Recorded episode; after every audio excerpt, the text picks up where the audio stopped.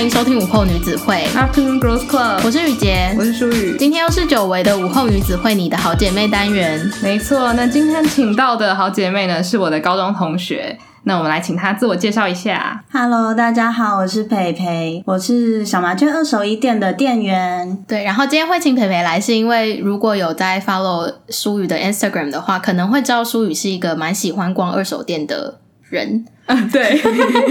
那我自己一直对于就是二手衣啊，或者是用更环保的方式穿搭这件事情很有兴趣。就算我可能不敢自称说我全部的衣服都是以很环保的方式购入的，但是我的确觉得就是认识二手衣，然后还有用什么样的管道可以买到品质好，然后又便宜的二手衣，我觉得是一个我觉得现代人都会。要慢慢去学习的一件事情嘛？哇，你说的好严重哦！不是因为我觉得像现在大家不是都在讨论说哦，可能很多品牌都在剥削老公啊。嗯，那你可能能够买的品牌越来越少了。那如果你喜欢的东西刚好又是呃比较特殊的话，那我觉得二手衣其实是一个很好的管道，可以让你去买到一些跟别人不一样的单品。而且我觉得现在有一个点是，其实时尚是一直在轮回的哦，对对对，所以现在刚好又在流行两千年的时尚，所以就很适合买二手衣。对，嗯、因为这样子，我就很想要请培培来节目上分享。然后也因为我后来有发现，就是另外一部分可能对于二手衣不了解或者是完全没有接触过的人，很容易就是会对二手衣有一些害怕的感觉。嗯，那我觉得透过就是店员来跟我们分享的话，我觉得也可以稍微。也不算是呃厘清一些事情，但是可能可以让一些不了解的人更知道说，哎，为什么会有人那么乐意去购买这样的衣服？嗯，就是打破迷思。对对对对对对对。嗯、那先请培培介绍一下小麻雀是一个什么样子的店？哎，小麻雀二手衣店的话呢，其实可能跟大家一般直接想到的那种跳蚤市场或者是二手衣店有一点点的不一样。因为直接看到店面的话，你可能会觉得跟一般的服饰店没有差太多。因为我们衣服就是全部都是有经过挑选，然后也都是有整理干净、烫过才上架的。而且我第一次逛小麻雀的时候，我很惊讶，因为那是我第一次逛到一间就是所有的衣服都看起来像是全新的一样的衣服店。嗯，而且里面有很多自己设计的商品，所以你会觉得很像是那种。复合式的文创兼服饰店的感觉，哦，所以其实里面有贩卖一些老板自己的创意，嗯，算是就是我们店一起做的一个小小的品牌，叫做小麻雀 Design，嗯。嗯，就是像我们有自己设计的托特包，还有几款袜子这样，哦，还有出一款香水。嗯，香水，嗯、对，香水好酷哦。嗯，那我们要不要讲一下它店在哪里？因为我觉得小麻雀感觉是一个，如果讲到说二手衣购物的话，会就是如果你在那个 Google 搜寻二手衣的话，会第一个出现小麻雀，对不对？好像是会在前几个选项。嗯，那你们的店里大概在哪个位置？嗯、呃，我们其实有两间店，那本店的话是在比较靠近江子翠站附近。大概是就是好出早餐旁边那边哦，好具体，我知道在哪里。就是大家应该很多人都知道好出早餐，所以这个还蛮好找的。刚没有大舌头，是那家店真的叫好出早餐，就是初是初次的初。对对对，干嘛让人家做广告？今天做你是小麻雀，没关系，是是我们好朋友。然后还有另外一间店，它比较特别一点，它是无人自助商店的模式。然后等一下可能会再多介绍一点。那它是在公馆站附近，嗯、所以只要搜寻像小麻雀无人商店，应该就可以找到，对不对？应该可以，对。好，太好了。想先问培培，你在工作前，就你以前是个会买二手衣的人吗？嗯，是诶，因为其实从蛮小的时候，可能在国小、国中就跟我妈一起逛过一些那种跳蚤市场。所以我对二手衣这件事情本来就比较没有什么排斥的心态，嗯，然后大概在高中的时候吧，因为高中就是大家开始比较会自己打扮，二手衣就是一个相对便宜很多的取得衣服的管道，所以大概是从高中开始比较有密集的在逛二手衣店，然后购买二手衣这样子。那你自己觉得二手衣跟古着衣两个的差别是什么？嗯，二手衣跟古着的话，其实。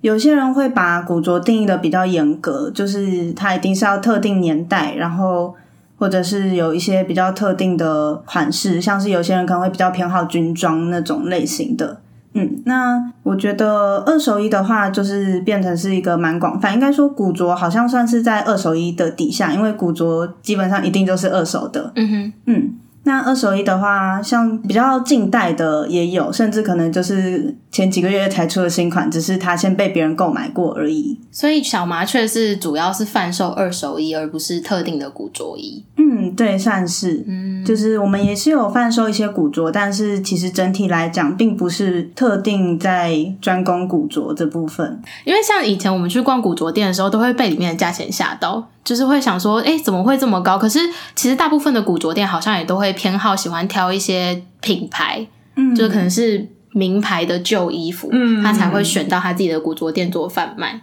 对，嗯。而且我之前其实我不太确定这个可不可以讲，但是我记得我好像有看到有一一些人在讨论，就是有些人他在卖二手衣，可是他会用古着这个关键字去吸引大家，可能就是点进去他们的页面之类的，或者就说哦，卖这些东西都是古着，然后大家就会争论说，你卖的这些东西其实是应该要被归类于二手衣的范畴，那是不是就有点像你说的，有些人他是用比较严格的定义去看待二手衣跟古着的分别？我觉得应该是因为其实。就是一些古着热爱者，他们就是真的对古着的定义是比较严格的，就跟我们可能一般大众的想象会有一点不一样。一般人可能听到古着会觉得比较是偏那个样式的感觉，嗯，对。但是可能对于比较特定有在收集的人，他们就是真的是蛮严格的，像是甚至会去看说它是可能哪一批出产的，或者是。有一些特别的小方法来判定说它到底是不是古着，真的古着这样子。嗯嗯，那比较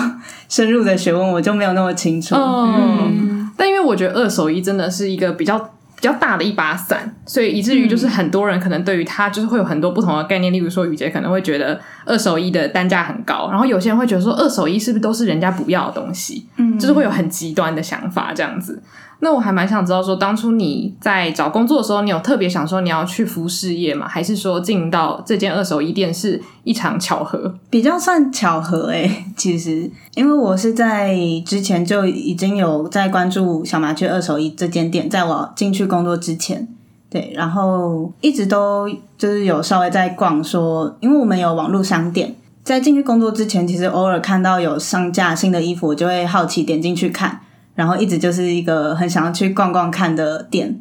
就刚好有一天就看到他们正在征人，然后我就去应征，就这样子进去了。哇，对，可是是一个原本就是你喜欢的店面，然后之后你突然发现他们有在征人，嗯，我觉得是一个蛮好的缘分诶。真的，而且其实就是我自己在真的去应征之前，我还没有去过，虽然这样讲你觉得有点惭愧，但是。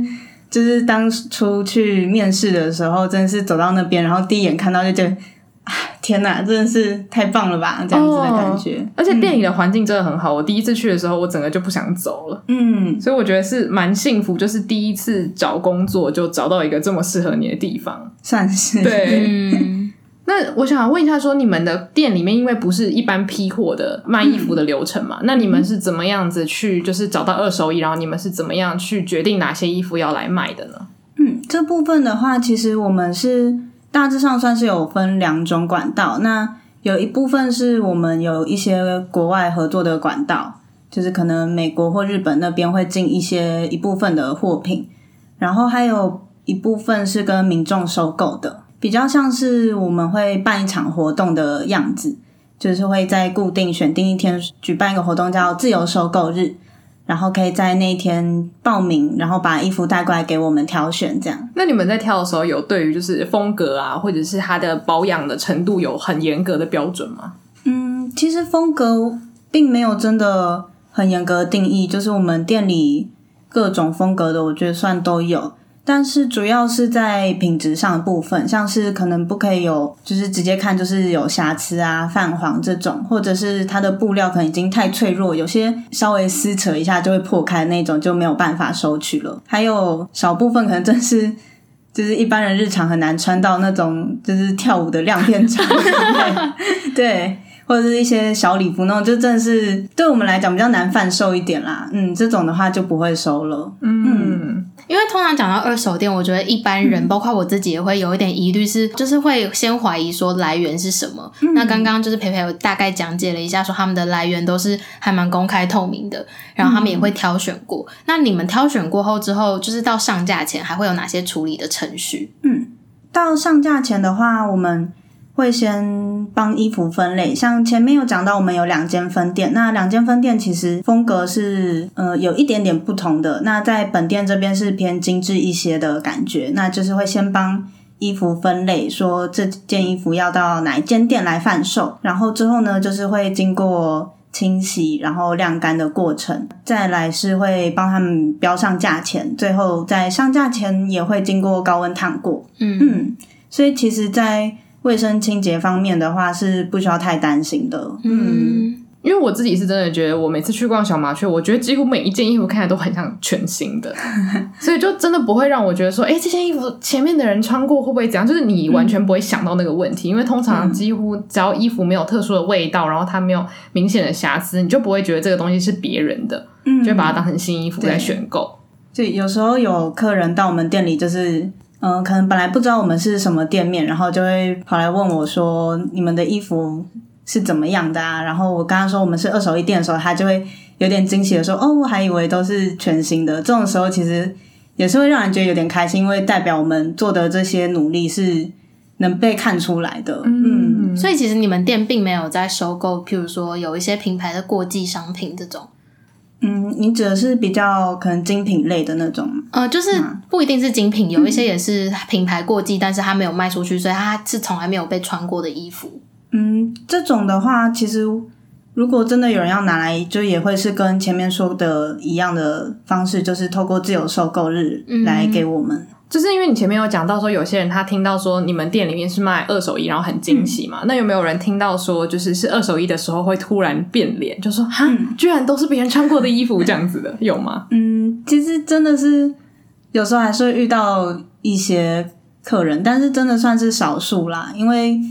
其实有一些人可能对二手衣还是心理上会有一定的成见，就是会担心说那些背后来源。通常这种时候，我就是会像刚刚解释的一样。跟他说明说，我们上架之前的过程啊，其实都有经过清洗，还有这些来源。但是，就是如果本身就抱持着偏见的话，就还是有一点难说服他，就是继继续开心的逛下去这样。嗯，那你自己觉得，就是你们的散客多吗？就是大部分大家都是慕名而去，嗯、还是其实有很多人是经过的时候想说，哎、欸，这间服饰店不错，嗯、想要进去逛逛。其实路过来逛的还蛮多的，嗯。那当初就是因为你你在里面算工作蛮久了，对不对？嗯嗯，对。所以就是当初你有你有问过老板说他为什么会想要创这个店吗？这个的话是就是之前有稍微聊到过，大概知道。其实老板他也是，就是跟我算这部分有点像，就是也是以前想要买衣服的时候，为了便宜而去逛二手衣店这样。就发现其实逛二手衣店真的是有蛮多逛一般服饰店以外的乐趣。嗯，嗯，像是你逛一般服饰店，通常就是当季流行什么，那每间通常大概的那个款式会差不多，就是那些流行的样子。但是在二手衣店就会有很多各个时候，也不一定说真的是很久以前，但就是各个年代混杂在一起，然后各个风格都有，那就是有一种在里面挖宝的感觉，就其实还蛮有乐趣的。嗯。然后还有一部分是，就是在日本来讲的话，他们的二手衣这个产业比我们发达蛮多的，就是他们甚至有很多间二手衣的连锁店，然后是也是有挑选过、整理过的这种程度，而不是印象中堆在一起乱乱的那种二手衣这样。所以有一部分也是因为看到日本有这样子的产业，所以就想说，那希望在台湾开一间这样子的店，就是是一个。让人家进去看到是感觉像是一般的服饰店一样的那种舒服的空间的二手衣店。嗯，嗯，因为我去年去京都玩的时候，然后我也有逛一些二手衣店，嗯、然后它其实大部分的装潢还是偏像是有挑选过的古着店那一种，嗯、就是是很有风格的装潢。然后我那时候就有问我朋友说：“诶，为什么日本的二手衣产业那么发达？”他就说是因为日本他们丢垃圾很严格。就是，譬如说，他如果要丢衣服，台湾不就是拿到家里附近的那个旧衣回收箱就可以丢？日本是你只要要丢衣服，你要先跟环保局申请说你今天要丢衣服，然后你还要付他一个垃圾处理费。嗯，嗯，二手衣产业那么发达原因，就是因为大家也是希望减少他们垃圾处理费，嗯，然后又可以把衣服给真的需要的人，这样。而且，但是他们二手衣的价格，我觉得如果是住在日本的话，应该会觉得是合理的。对，嗯算是对，只是我那时候去逛的时候，看到有一些还是会吓到，想说呃，怎么这么贵？毕竟物价不一样。对对对对，那它的风格也是嗯千奇百怪都有嘛？对，就是我发现二手衣店有一个不，我我不我不确定是不是每一家都这样做，但大部分好像不是用风格去分，而是用颜色去分。哦就是今天去逛的时候，你就可以，譬如说他去买衣服，他可能就是想要买白色的，那他就直接去往白色那一区，就什么风格都有。哎、对，我觉得小麻雀也有点这样的整理方式，对不对？有一点，但其实我们就是有一点点不一样的是，我们是一个区块一个区块，其实稍微先按风格分，然后在那个风格里面，我们会再按照颜色来排列，这样。对但是主要其实还是按照风格来分摆放的区块，这样。嗯，我觉得很赞，因为就是他在国外看到了很好的就是经营模式，然后想要带回来台湾。我觉得以后搞不好真的会有这个风气，就是大家以同样的架构，可是发展出可能自己的特色之类的。嗯希望了，希望以后有这样子的事情。那我想问一下说，因为你刚刚讲了一下你老板就是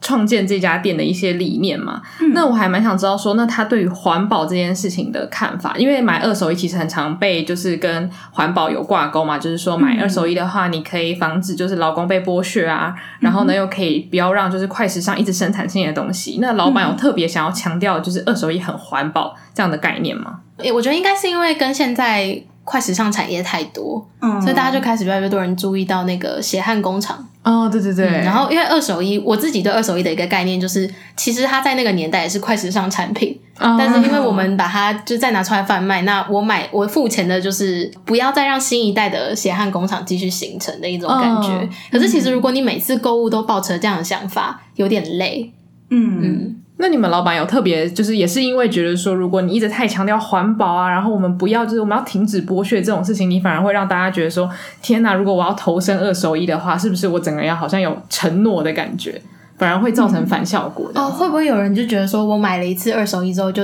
不能再买快时尚这样吗？对，我觉得会不会是有类似这样子的呃暗示的感觉？就如果你说好，我从现在开始我要买二手衣，感觉好像你已经做了一个交换，就是说好，那我现在就是投身环保，然后我不要再去走进 Zara 或是什么 Uniqlo 之类的，像是跟自己承诺说我要变素食者这种对。对对对嗯对，有点像。但是其实就是这件事情会让人带有点负担感，而且会有一点像是说我给了这个承诺，那我好像没做到，就是很糟糕、很坏一样。但我觉得这种事情应该是从小地方慢慢开始改变。嗯，那像是我们这间店的话，就是会希望说，比较是在推广购买二手衣这件事情好玩的地方。那你借着做这件好玩的事情，然后就是默默的达成了做环保这样子的一个方式。而且我之前跟培培聊天的时候，就是他有提到一个还蛮有趣的事情，就是说，其实不是说很多东西都可以找到二手衣的版本，就像是你说的牛仔裤啊，或者是素 T 这种，就是它看起来每个人都有，可是差一点点就差很多的东西，对很难找。超难的，就是真的是每个人适合的版型，还有就是各个细微的地方，小细节不同，就真的差很多。所以真的有一些比较基础的单品，在二手衣店很难找到的，我觉得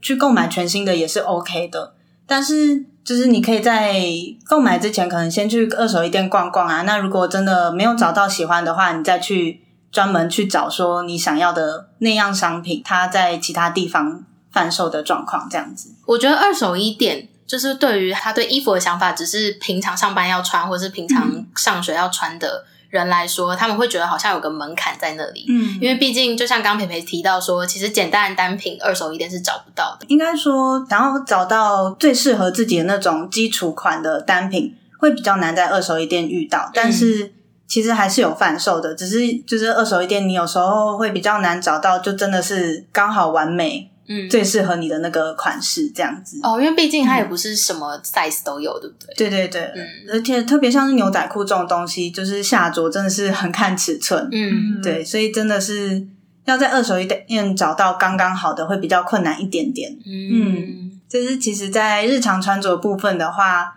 像是比较简单的一些衬衫类，这种在二手衣店还是都可以找得到的，就并不是真的像有些人想象说，会是特别花俏的款式，这样。而且因为刚刚我会提到环保这件事情，就是因为我觉得现在因为很多人可能会希望可以投身环保，或者是素食啊，或者是什么动物、嗯、不要动物实验的产品之类的，嗯、那他可能就会开始去推广这样子的活动啊，或者这样的行为。那假如说你在做这些事情的同时，你不小心。假如说你还是有买了一些可能有踩到线的商品，嗯、那可能有追随你的人或是听从你话的人，可能就会觉得说：天哪，你怎么可以做出这样的事情？嗯，那我觉得店家有的时候也会有这样子的压力，就是说，如果你现在今天打的旗号是说好，我们就是环保等于二手衣，那你做这件事情就是要为地球好，但反而就是如果说你在经营的方针上面有任何人想要去说，哎，但是你这件事情跟环保没关系，你反而会类似拿石头砸自己的脚。所以还蛮欣赏你们老板的想法，嗯、是觉得说先让二手衣成为一件有趣的事情，嗯，然后我们再想，就是你能够做什么来救地球这样子。嗯，而且其实像是环保这件事情，有时候我觉得要让本来没有在参与的人参与，才是一件真的困难的事情。嗯，所以觉得可以多想一些方法，让平常没有在参与环保的人想办法，就是稍微沾到一点边之后，他们或许就可能会有想说那。其他部分我是不是也可以接受二手的东西之类的这样子？哦，对，嗯、因为二手的东西不只是衣服，因为像现在很多人可能开始也会有二手的家具啊，就是越来越多东西其实你都可以买二手的，嗯、而不是只是说一定要是古董才能是二手的这样子。嗯我觉得真的最厉害的做法，就像培培刚刚讲的，就是让一般人在毫无意识下，但其实有为环保尽一份心力，这种感觉。对，而且他们在就是做这件事情同时也会开心，毕竟就是得到了自己的新衣服。对对对对对对对。嗯、而且你刚刚说就是让大家不知不觉参与嘛，我觉得你们很厉害的是，你们有办很多有趣的活动。嗯，对。那你可以介绍一下，就是你们店里大概有什么样的活动吗？有办过的活动的话，有一部分是会找一些乐团来表演，像是之前有找过那个 DSPS 的主唱，还有当时也还是团员的徐子来这边，他们是做个人的表演。然后另外还有一些部分，像是我们也有办过那种偏市集啊，或者是小 party 的这种，就是也会找一些 DJ 来放歌。像之前办的 party 有找过那个海豚刑警的五月来放歌，嗯。嗯而且这样子的话，可能会吸引乐迷来，然后乐迷来，他可能一定会顺便逛嘛，嗯、他可能逛一逛就逛出兴趣，我觉得也是一个很好的方法。对，对啊，就是其实有一部分也算是，就是让我们店有一种行销，让大家可以更认识我们这样。嗯，嗯，那你自己现在有觉得，你买衣服的时候一定要去买二手衣吗？嗯，其实我自己的话，并没有到觉得一定要二手衣，但是。我自己就是如果有想要购物买衣服的那个欲望的时候，我是会先去逛二手衣店的。对我来讲比较多，还是因为就是逛二手衣店的乐趣，因为可以看到很多不同的特别的衣服，嗯，像是有一些可能现在比较少见的版型啊，或者是一些特殊的设计，现在很少见的。那在逛衣服的时候看到，就算不是自己穿得下的，我并不一定会购买，但还是会觉得很开心，就是看到一件。很有趣的东西，这样子，嗯，嗯，但是在逛就是快时尚的店面的时候，我觉得那个心情又是不太一样的。对于现在我来讲，好像比较是进去看一下，然后有点观察现在流行的感觉。哦、对，那我想问，就是你身边有没有人是因为你喜欢逛二手衣，然后开始喜欢这件事情的？嗯，这个部分的话，其实我没有那么确定，但是。我自己是觉得，因为毕竟我在二手衣店工作，所以可能邀请一些朋友来玩的时候，多少是会有一点影响吧。嗯，嗯，对。哇，我觉得是一个良性循环诶。而且因为就是我觉得二手衣不只是买衣服，就像你说，它其实是一个很好的娱乐活动嘛。嗯，就你光在那边挑啊，然后说，哎，这件东西好酷哦，你不一定想买，可是还是很好玩。对，真的。所以你自己觉得，你开始在二手衣店工作之后，自己的穿衣风格有很大的改变吗？嗯，我自己觉得可能风格不会到很大改变，但是可能在搭配上的会有更多新的想法。我觉得是这样子，因为在二手衣店的时候，工作上需求有时候需要把一些衣服搭配在一起展示，那就是会为了想要把这种在二手衣店这么杂的风格底下，然后找出可以搭配在一起的服饰。然后为了这个去思考，有点像是解任务的感觉，就是、嗯、哦，我找到了这一套，这样子他们搭在一起是很好看的，所以就会自己穿衣服的时候也会想到更多新的尝试、新的想法，这样。所以就是在二手衣店工作之后，你会觉得自己的穿搭算功力吗？还是能力？就是觉得自己有更上一层楼的感觉。这样讲好像有点 有点害羞，但是我自己是觉得有啦。毕竟就是看更多东西之后，就是还是会有。一些新的想法，然后可能自己看以前的一些搭配，有时候也会觉得，嗯，好像没有那么合。但是现在就会想到同一件衣服可能更好一些的搭配方法，这样子。嗯，那你会不会就是希望有一天也可以当一个造型设计师之类的？嗯，好像有点宏大的愿望。但是，就是如果真的是有这机会的话，觉得试试看应该会蛮好玩的。嗯。而且今天找培培来，其实也是因为他自己喜欢穿搭，然后又在服饰业工作。我觉得就可以跟他聊一下，就是我们对于，例如说，就是二手衣兴起，然后还有大家对于这个议题的看法。因为像我之前就是有在 follow 一些讨论类似二手衣的 YouTuber，然后其中有一个我很喜欢的，他叫 Sarah Hawkins，然后他就是有讲到一件事情，就是因为他自己本身现在已经是全面投身二手衣，他完全不买快时尚，但他就是好像因为这样子生活在一年多，他就发现他生活其实有一些问题，就是说他可能跟朋友出去玩的时候，就会发现自己什么都不能买。然后可能别人跟他聊天的时候，也会不是很想要提到关于快时尚的东西，因为觉得他可能会有点介意。然后他的粉丝可能问他：“哎，你身上衣服哪里买？”他发现他都不想讲，因为都是他以前买的快时尚的东西。然后他后来就做了一个、哦、给自己的压力是，对对对对对，因为他会觉得说，那他如果讲了，是不是又是在帮这些快时尚做广告？然后后来他就做了另外一个影片，然后讲说，就是抵制快时尚其实是有钱人才能做的事情。就是我大概翻译一下他那个影片的话，是大概是这样的。意思，然后它里面就是讲到说，因为很多人他其实没有那么多钱去买二手衣，应该是说他没有那么多的金钱跟时间，因为其实就像我们刚刚说的，买二手衣你需要挑选的过程，嗯、所以他后来觉得说，不需要整个社会的一小群人都是当很完美的环保斗士，而是说每个人都试着做到一点点，嗯、那才是可以造成更大的改变。嗯，对，我觉得现在的人就是我身边有些朋友，就是会觉得说，为什么自己要携带环保习惯这件事情？然后可能有些人就觉得说，也不差我一个人吧。但是其实环保真的是一种，呃，大家尽一小份心力就好了。所以我我真的还很欣赏培培跟他老板的那个想法，就是让大家能够在无意识的情况下，但是却做出很环保的决定。嗯，我觉得，因为其实你真的说要教育大家不要使用塑胶的东西，或是因为环保，所以你应该要开始怎么样行为，其实对很多人来说是不方便的。就是这个说法，我觉得是有一种规定你不可以怎样。那其实大部分人都不会喜欢被规定说不可以做什么事情，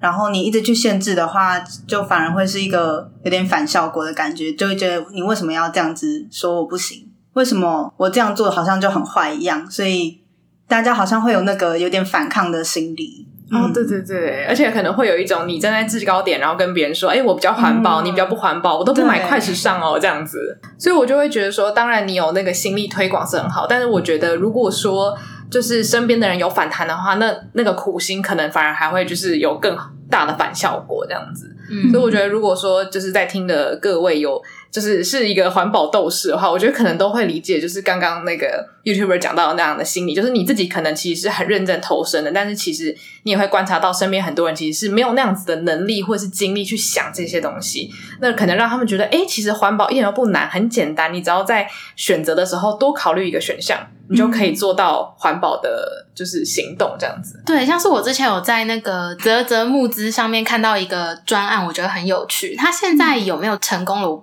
我不是很清楚。但是他的那个想法，就是因为现在人不是很喜欢网购嘛，嗯，那你网购就会有非常多的包装的消费品嘛，像是网购的那个宅配包装啊，或者是鞋盒啊、盒子、箱子这一种。那泽泽募资上面就有一个专案是说，他他们做了一个环保袋。就是譬如说，我今天像小麻雀也有网购，那如果小麻雀有跟这个专案合作的话，你收到的网购商品就会是包装在它的环保包装袋里面。那那个环保包装袋是可以重复使用的。那小麻雀他们也有那个实体店面，所以它的现在的实施方法应该是说，你收到这个环保包装袋之后，你集到一定的数量，你有空的时候再拿去小麻雀的店里面做归还就可以了。嗯嗯嗯，我觉得这样很好啊。嗯我记得好像我有看到那个专案，那他其实好像也是有那种合作的一些店家，就不一定真的是要到原店归还，你可以在你自己家附近也有在收的店，然后去那边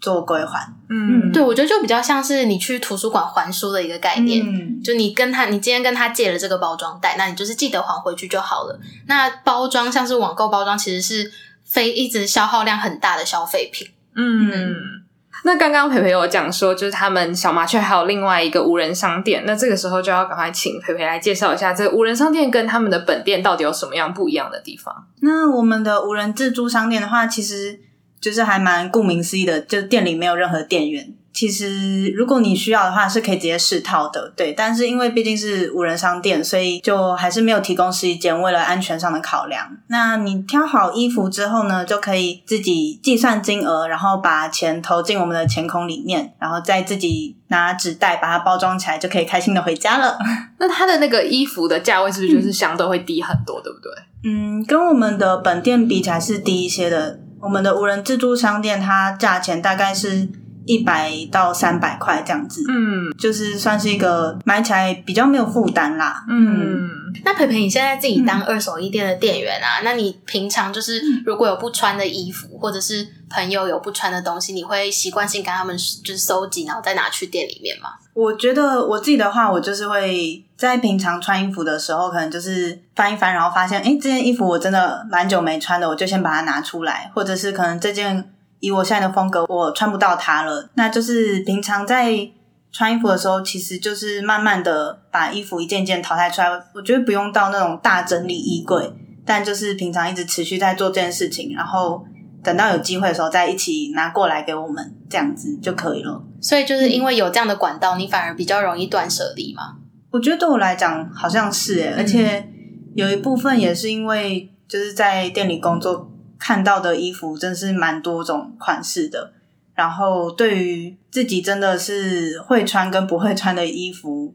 就有比较明显的那个分界了。嗯，嗯，对，所以也算是更了解自己的风格。嗯，我觉得算是有的，而且因为这样，你有养成比较好的，算是有进有出的习惯，对不对？嗯，就是你会很认真看，说你现在这个东西是不是还符合你的风格？我觉得这样听起来，就是二手衣的这个产业，相较快时尚来说，确实是比较多流动性。就是如果你这整个产业建立起完整的规范跟流程的话，那一般民众也会更习惯性是知道自己呃不需要的东西是能够被妥善对待的。那大家应该会更。倾向于会想要好好整理自己的东西跟自己的衣柜吧。嗯，嗯，因为快时尚，我觉得就是你买了一堆东西之后，然后其实可能过了五年，你发现你并不会再穿那些衣服了，嗯、但还是会有些人会想说，但我平常没事在家好像可以穿，嗯、啊，可以当睡衣或干嘛。但其实囤积在那边，在家里面是一个很大的东西。对，嗯、其实这个东西真的是，你就摆在家里也是占空间啊。你就是把它稍微整理出来的话，是还给自己一个更清净的。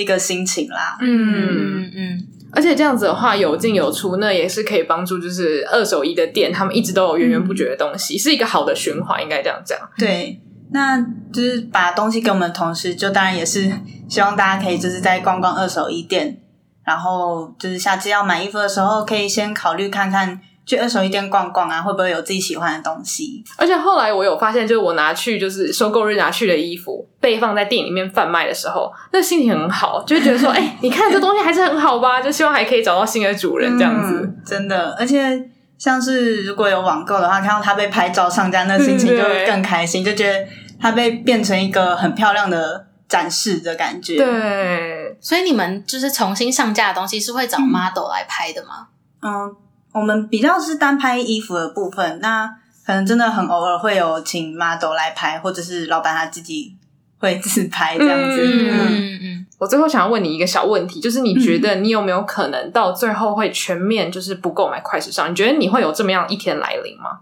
我自己我觉得好像有点难，真的完全保证诶，因为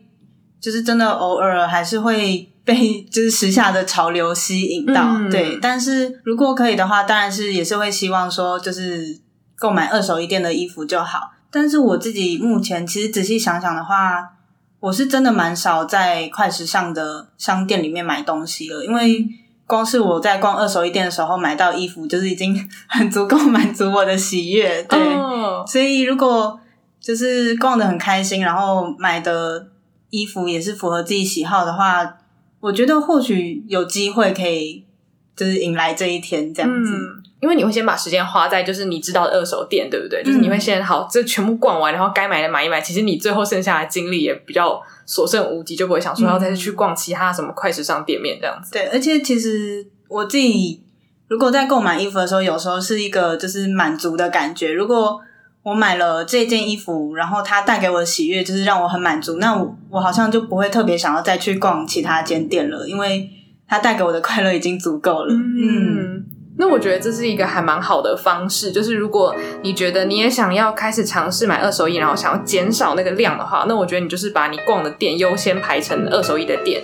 或者是二手衣的，例如说像什么虾皮，很多那种虾皮小商家也是会自己进一些二手衣的衬衫啊什么的。我觉得先从那些店开始逛起，那你买的差不多之后，就不太会有太大的欲望说好，我现在立刻要冲去什么什么 快时尚品牌大买一波这样子。嗯而且，因为我觉得现在流行的东西刚好是二手衣店可以找到足够货源的风格。嗯，就是其实很多快时尚出的东西也是套最流行的话，就是很复古。对，那二手衣店是完全符合复古这个词的。对，因为他卖的东西就是旧的东西，所以它就很复古。当然，也有一些可能是新比较新的潮流啦。可是就是大家各有所需嘛。嗯、就是你可能只需要把你平常购物的习惯稍微改变一下，就是比起你。第一个想法是立刻冲去快时尚店，你可能可以先上网找一些二手衣店，先去看一下有没有符合自己需求的东西。那如果没有的话，你还是可以去快时尚买，因为毕竟就是这是大家的习惯，嗯、就是也没有要大家一夕之间改变，因为我们现在都还是会购买快时尚的东西。